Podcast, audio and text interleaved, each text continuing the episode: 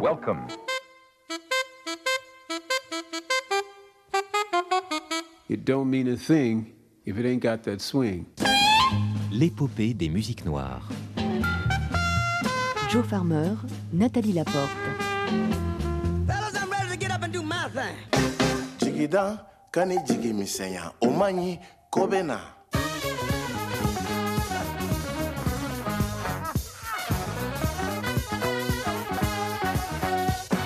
it's okay. You know, it's okay.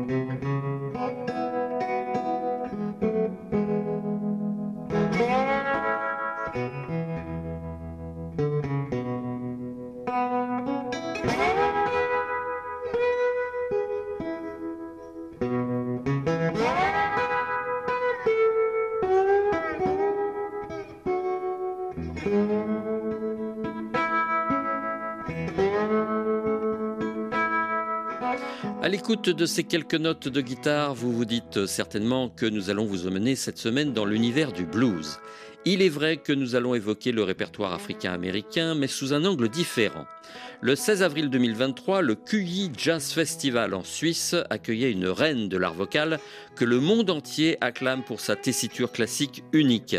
Elle s'appelle Barbara Hendricks et si sa notoriété la hisse au rang des dignes interprètes du patrimoine lyrique européen, elle a pleinement conscience de l'apport culturel majeur du jazz, du blues, du gospel et des spirituals qu'elle célèbre depuis plusieurs années sur scène en proposant des programmes enracinés dans l'âme noire.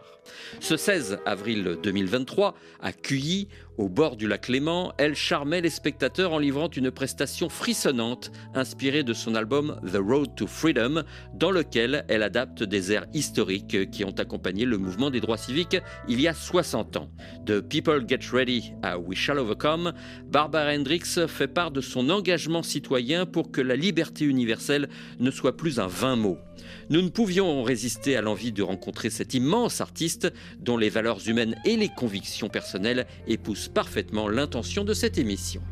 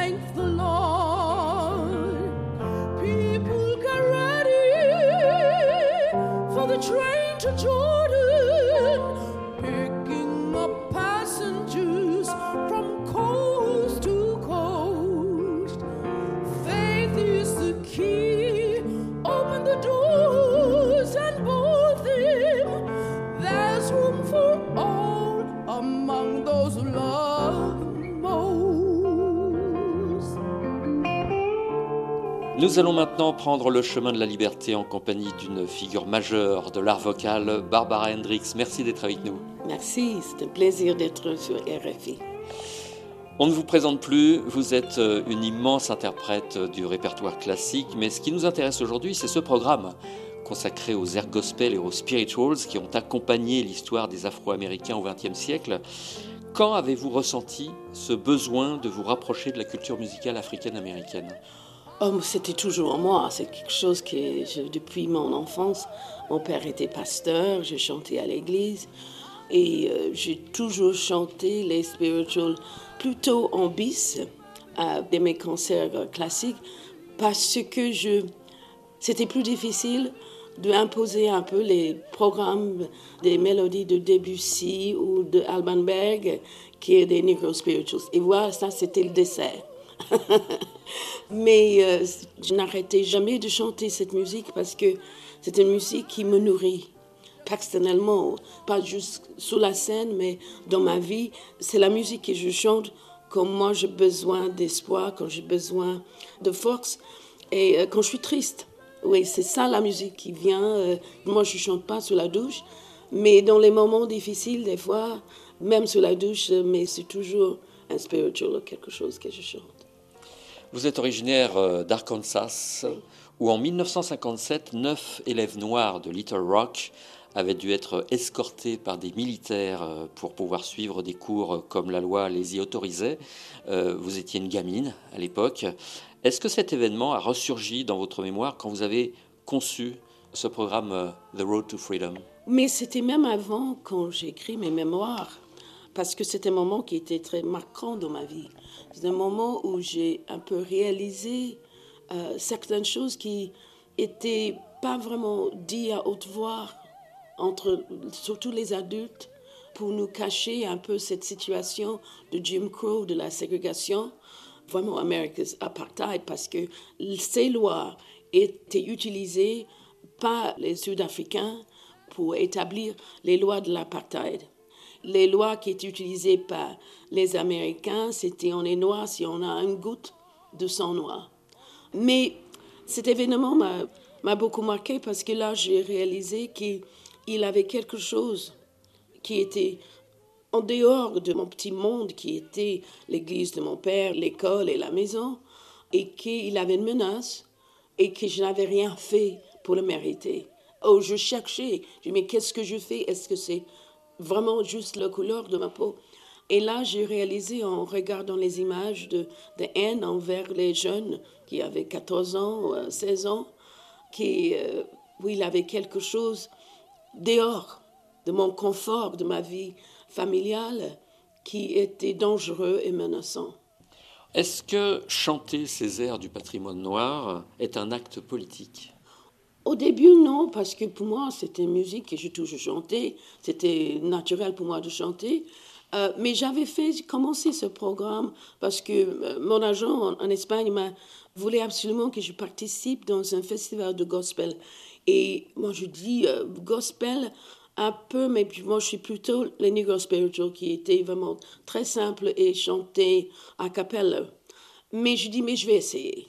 J'ai dit, mais ah, c'est un ami, tu peux essayer, ils ont vraiment envie d'avoir.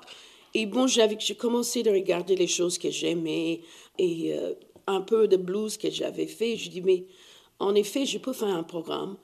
Et quand je réalisais le programme, je dis, mais ça, c'est, cette musique était très, très constante pendant la lutte pour les droits civiques. C'est la musique qu'ils ont chantée en quittant les églises pour aller se manifester sans savoir s'ils allaient retourner vivants. Et je dis, mais pour aider le public comprendre ce programme, j'ai besoin des paroles de Martin Luther King. Et c'était pas exprès, je vais faire ce programme, mais au moment où j'avais commencé, avec la montée de l'extrême droite ici en Europe, les publics ont dit, mais ah, on avait besoin de ce message, on avait besoin de ce message de Martin Luther King. Et euh, voilà, j'ai continué parce que le public avait apprécié et m'a demandé de continuer de faire ce message. Interpréter Strange Fruit ou euh, I Wish I Knew How It Would Feel to Be Free, ce n'est pas anodin. C'est un engagement euh, citoyen, ne pensez-vous pas? Ah oui, absolument. Mais moi, j'avais toujours un engagement citoyen depuis le moment, à 14 ans, que j'ai eu, euh, par les lois de euh, 1964 et 65, le droit de voter, euh, the Civil Rights euh, Voting Rights Act. Et là, je dis, voilà, ça me donne l'autorité d'être un citoyen, mais pas seulement un citoyen actif pour mes propres droits, mais pour les droits de tout le monde, pour mes enfants, pour mes petits-enfants. Et c'était la responsabilité de citoyenne qui me donne ma liberté, parce que ce n'est plus quelqu'un à l'extérieur qui va décider si je suis libre. Je suis libre. Et ça, c'est l'idée que j'avais depuis l'âge de 14 ans. Et bon, cet engagement au citoyen, c'était nécessité. Southern trees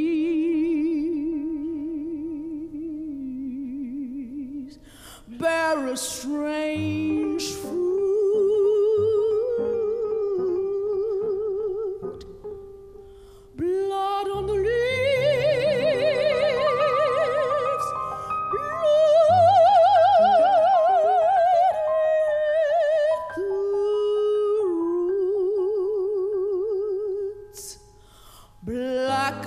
sweat.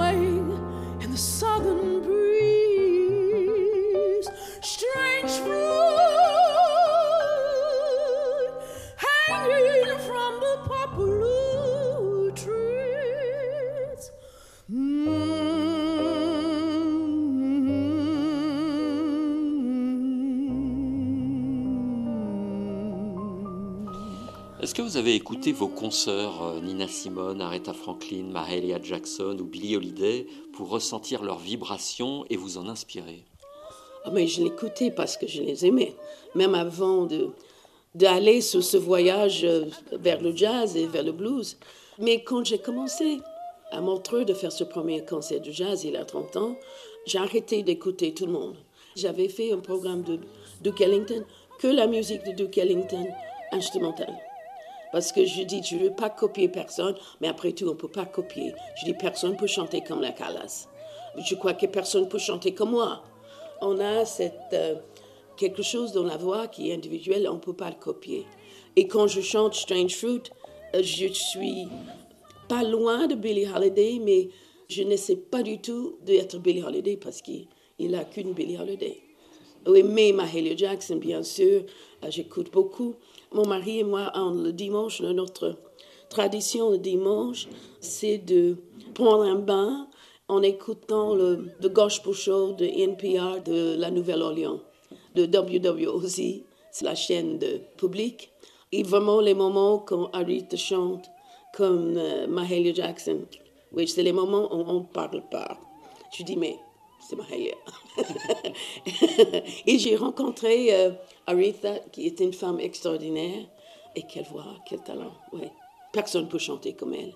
Mais j'ai remarqué, je ne sais pas si c'est vrai, euh, les chanteurs qui ont commencé avec euh, les spiritual the gospel à l'église, ils ont quelque chose, peut-être c'est moi personnel, que je trouve manquant dans les plus jeunes qui juste ont commencé avec la musique populaire. Je ne sais pas si c'est vrai, mais quand j'écoute Arita et, j'écoute euh, quelqu'un d'aujourd'hui, il a quelque chose, peut-être c'est juste Arita est tellement génial, mais il a quelque chose lié quand je l'écoute chanter avec les chœurs de gospel qui est euh, tellement profond.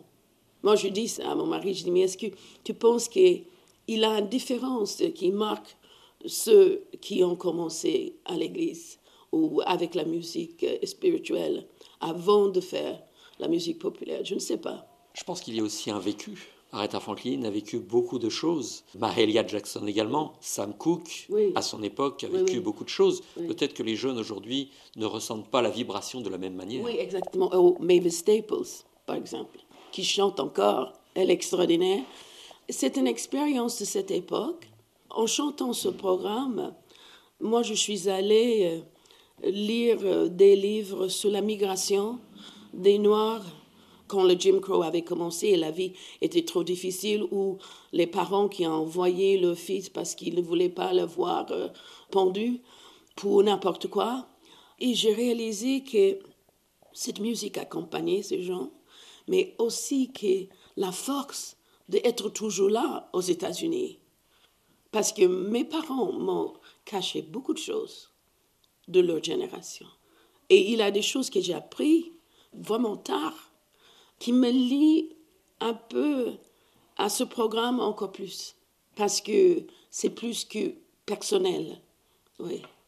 Mais il faut dire que moi, chanter à l'église, c'était normal pour tout le monde autour. C'était pas, euh, ah voilà, on va l'emmener à Star Academy. Ça n'existait pas d'abord. Mais oui, il avait un obsèque, il avait un mariage. euh, oui, je devais chanter. C'était comme ça. Parce qu'en plus, moi, je faisais mes études toujours dans les sciences et j'étais assez douée pour les mathématiques. Et l'idée d'aller sur scène pour gagner ma vie était même pas considérée comme sérieux. Et je n'avais pas l'idée dans ma tête. Moi, j'étais euh, content de chanter à, à l'école et à l'église. C'était pas du tout dans ma tête que j'allais monter sur scène comme professionnelle. Je chantais parce que je pouvais. J'étais celle qui pouvait chanter. Mes soeurs et frères ont chanté aussi, mais pas comme moi. J'avais toujours les solos, mais euh, ça ne veut pas dire que j'étais euh, plus important euh, que les autres. Et même mon père était plus strict avec moi pour mes notes à l'école. Beaucoup plus strict pour ma soeur, parce que si elle avait un peu le moyen, elle était très contente. Mais moi, si je n'avais pas parfait, il a dit Ah oui, mais qu'est-ce que tu as fait? Tu n'as pas travaillé J'étais pas du tout star à la maison. C'était sans arrière-pensée. Exactement. Et c'est formidable parce que quand je monte sur scène aujourd'hui, ce n'est pas pour me montrer les applaudissements, j'aime bien. Je sais que des fois, euh, j'avais une fois un agent qui m'a dit, mais euh, vous devez faire un peu plus les applaudissements. Euh, je dis, mais non, mais le programme doit dérouler. Peut-être je coupe un peu le public parce que je ne suis pas là pour ça. Euh, J'aimerais les remercier, je suis très reconnaissant, mais c'est plutôt de les garder sous ce voyage. I wish I knew how it would feel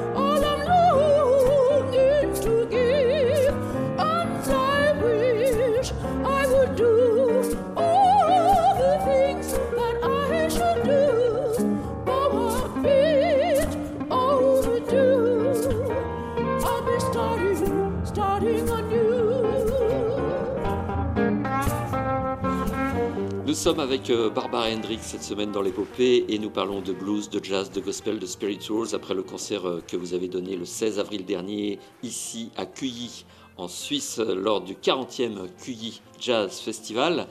Est-ce que le fait de chanter ces airs extraits de votre dernier album The Road to Freedom vous impose de modifier votre technique vocale? Non, non, pas du tout. J'utilise la voix que j'ai. Moi, je chante des fois dans un autre registre que pour euh, Mimi de la Bohème. Là, j'ai dû euh, vraiment euh, faire attention et d'essayer d'avoir la même couleur et de pas forcer, mais chanter avec la même technique, qui est une technique assez naturelle. Quelqu'un hier m'a demandé si je enseignais. Et moi, je n'enseigne pas parce que je sais comment je chante, mais je ne sais pas si je peux dire à quelqu'un d'autre comment il devait chanter. Il y a des gens qui sont des professeurs extraordinaires, qui pensent comme ça, mais moi, quand je chante, je ne pense pas technique dans ce- cette façon de pouvoir le transmettre, je dis, euh, en parole à quelqu'un d'autre. Quelle est la chanson qui vous paraît le plus difficile à interpréter dans ce programme? Probablement le plus difficile, Another Man Done Gone, parce que c'est a cappella. Et aussi, il avait tellement d'émotions. Et ce n'est pas qu'on raconte quelque chose euh, dans le temps des prison farms, mais c'est tellement actuel aujourd'hui. J'ai lu juste ce matin dans Le Gardien un jeune homme, 15 ans, il a frappé à une porte qui avait une mauvaise adresse et il était tué parce qu'il était noir. Another man done gone. Quand je dis euh, qu'ils ont mis les chiens sur lui, qu'ils l'ont tué, que je dois pas être trop émotionnelle parce que dans la capelle, là, je peux perdre la tonalité. non, mais que je dois penser, avoir un peu de distance. Euh, sinon, vocalement, euh, ça peut déraper parce que je n'ai pas des instruments qui me gardent en place. Mais euh, quand je chantais la première fois, c'était difficile de dire ces paroles en sachant que ça continue.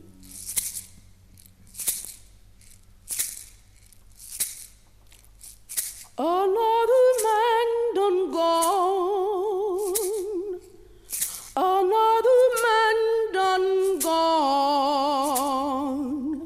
Another man done gone from the county farm. Another man done gone. Didn't even know his name.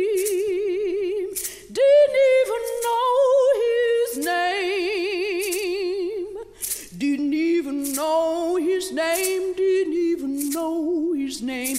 Didn't even know his name. He had a long chain on. He had a long chain on. He had a long chain on. He had a long chain on. He had a long chain on. Ces dernières années, Barbara Hendricks, l'Amérique euh, a été secouée par des événements politiques de taille, l'élection de Donald Trump, euh, l'assaut du Capitole. Comment avez-vous euh, vécu tout cela? C'est troublant. C'est très troublant, mais aussi, euh, il a une jeune génération, et d'autres pas si jeunes, mais vraiment des gens qui ont besoin de regarder l'histoire américaine vraiment en face, qui certains euh, gouverneurs, comme le gouverneur de Floride, ne veulent pas que les, les enfants apprennent l'histoire. Il faut, même, je dis dans la vie personnelle, on ne peut pas cacher le passé. Ça revient toujours. Et nous sommes les êtres humains. On avait tous fait des fautes, on a, euh, mais de le regarder en face, on dit voilà, on a fait ça, aujourd'hui on peut faire mieux.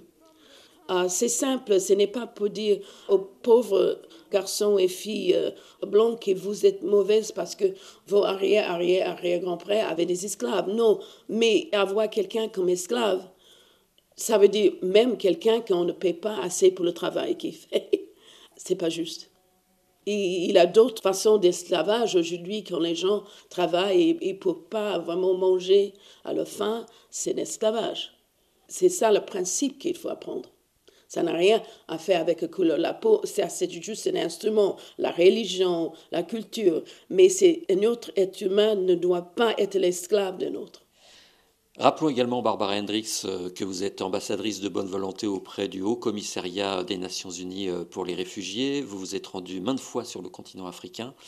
Au-delà des actes, la musique peut-elle apaiser les souffrances? Est-ce qu'un artiste ou une artiste a le pouvoir de modifier le cours de l'histoire? Oh, je crois pas. Pas vraiment. Je n'ai pas ce pouvoir, sinon il n'aura jamais la guerre euh, Bosnie, euh, parce que moi j'étais là et ça n'a pas arrêté la guerre. Mais on a un rôle à. Il faut take a stand avec les moyens qu'on a. Et mes moyens sont la musique. Mais quand je suis dans un camp de réfugiés, je chante des fois, mais pour les enfants, souvent ils préparent les enfants qui chantent, qui dansent. Et moi, je, je dis merci en chantant un peu à capelle, rien. Qui, ils ne savent même pas ce que je fais, chanteuse d'opéra. Ce n'est pas important. Moi, je suis là comme leur ambassadrice. Ça veut dire de revenir avec un message qu'eux, ils m'ont apporté. Ah, moi, je trouve que la musique et tous les arts, en effet, est vraiment l'instrument d'une conversation qui est nous, les êtres humains, qui font cette culture, qui est cette conversation sur la condition humaine. Et depuis le temps qu'ils ont commencé de peindre, de faire des choses pour commencer cette conversation, c'est très important parce que ça nous donne une force de savoir qu'on fait partie de cette famille de l'humanité et qui, moi, je crois que là où on vit ensemble pendant un cancer, c'est des moments, des petits moments.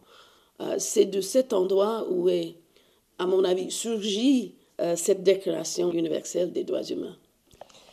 Quand on chante aujourd'hui, toujours en 2023, We shall overcome, nous vaincrons, cela démontre qu'il y a encore beaucoup de chemin à faire, non?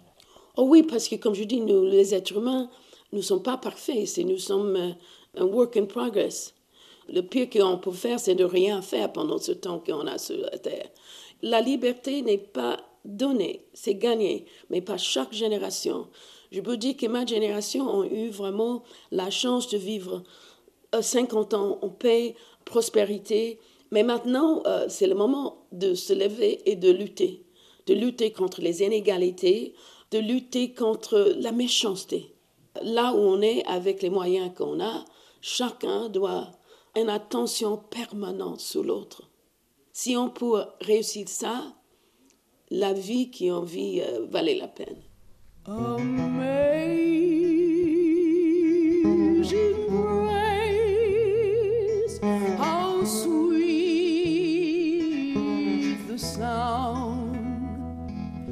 saved a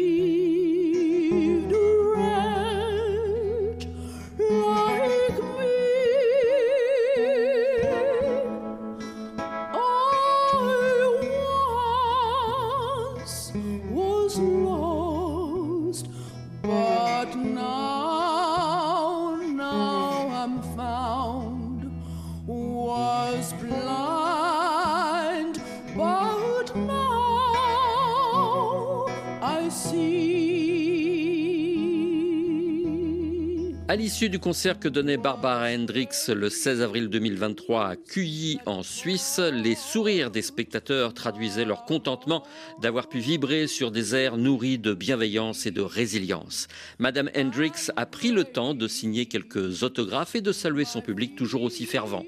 Ce soir-là, le 40e Cuyi Jazz Festival faisait salle comble et nous a encouragés à rester quelques jours de plus sur place afin de rencontrer d'autres personnalités dont les œuvres s'inscrivent dans l'épopée des musiques noires. Vous entendrez donc la suite de notre reportage réalisé en Suisse la semaine prochaine avec notamment Sheikh Tidiansek et Michael Mayo.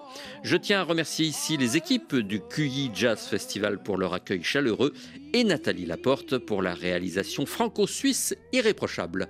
Passez une bonne semaine, on se retrouve dans huit jours. Dans quelques instants, le journal.